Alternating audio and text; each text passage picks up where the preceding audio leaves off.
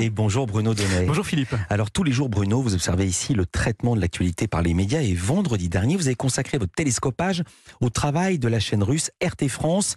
Seulement voilà, vous avez commis une petite confusion que vous teniez à rectifier dès ce matin. Oui, pont sur le bec, Philippe, figurez-vous que je me suis emmêlé les pinceaux vendredi. Je vous ai fait écouter une série de propos tous plus ahurissants les uns que les autres que j'avais entendus sur RT France et j'ai attribué par erreur, une phrase assez choquante prononcée en réalité par Emmanuel Leroy, qui dirige l'Institut 1717, à Nicolas Mirkovic, qui lui est analyste politique. Alors, je présente mes plus plates excuses à monsieur Mirkovic pour cette confusion et je le remercie de s'être fendu d'un tweet goguenard dans lequel il m'accuse de faire des montages et d'employer des méthodes dignes de celles de la Pravda pour le signaler. Je le remercie d'autant plus que tout confus que j'étais vendredi, je ne vous ai pas du coup fait entendre le vrai Nicolas Mirkovic, un impair que je vais donc immédiatement réparer car vous allez le constater, le vrai est très bien, lui aussi. Interrogé euh, jeudi dernier sur le travail de la presse en Ukraine, un sujet qui nous passionne ici, euh, Philippe, voilà ce euh, que celui que j'avais oublié de vous citer a déclaré sur RT France.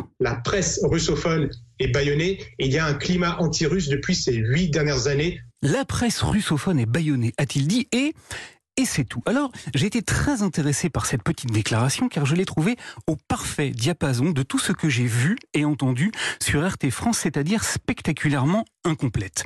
Car si j'ignore précisément l'accueil qui était réservé avant l'invasion euh, du pays à la presse russe quand elle travaillait en Ukraine, je sais en revanche ce qu'il advient trop fréquemment des journalistes étrangers qui travaillent en Russie. Et TF1 le sait très bien, elle aussi, puisqu'elle a eu la bonne idée de le rappeler dans son journal de 20h dès vendredi soir. Depuis l'arrivée de Poutine au pouvoir en 2000, près de 40 journalistes ont été tués en Russie. Voilà, ils ne sont pas bâillonnés, ils sont régulièrement exécutés. Un petit détail dont l'authentique Nicolas Mirkovic n'a malheureusement pas parlé la semaine dernière, pas davantage que RT France. C'est dommage. Quant aux journalistes russes qui travaillent pour la télévision russe, eux ne sont pas bâillonnés.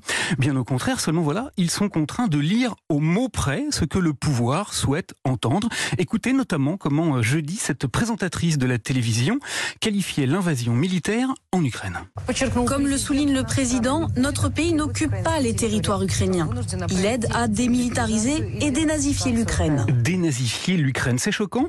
Eh bien, figurez-vous, Philippe, que ce traitement plus que partial hein, de l'information n'a à aucun moment été évoqué sur euh, RT France, ni dans la bouche des 100 journalistes qui y travaillent, ni dans celle du pourtant très pointilleux Nicolas Mirkovic. Pareil, pour ce qui concerne la vie euh, quotidienne absolument terrifiante, qui est désormais celle de toutes ces familles qui vivent dans les villes bombardées par l'armée russe, j'ai vu le sujet remarquablement bien traité hier soir sur TF1 par Michel Scott, qui a réussi à pénétrer dans les sous-sols d'une école de Severdonetsk, une foule rassemblée, toute une communauté, des gens se serrant les uns contre les autres à l'abri des bombes.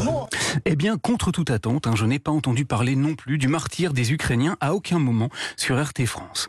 Alors, j'espère que tous les zélateurs du régime russe qui se pressaient sur le plateau de cette chaîne seront heureux que l'on ait parlé d'eux euh, ce matin une dernière fois. Je vous dis une dernière fois, Philippe, car comme vous l'avez signalé il y a une heure dans le journal des médias d'Héloïse Goua, la présidente de la Commission européenne, Ursula von der Leyen, l'a annoncé hier soir les médias Russia Today et Sputnik vont être interdits de diffusion dans toute l'Union européenne.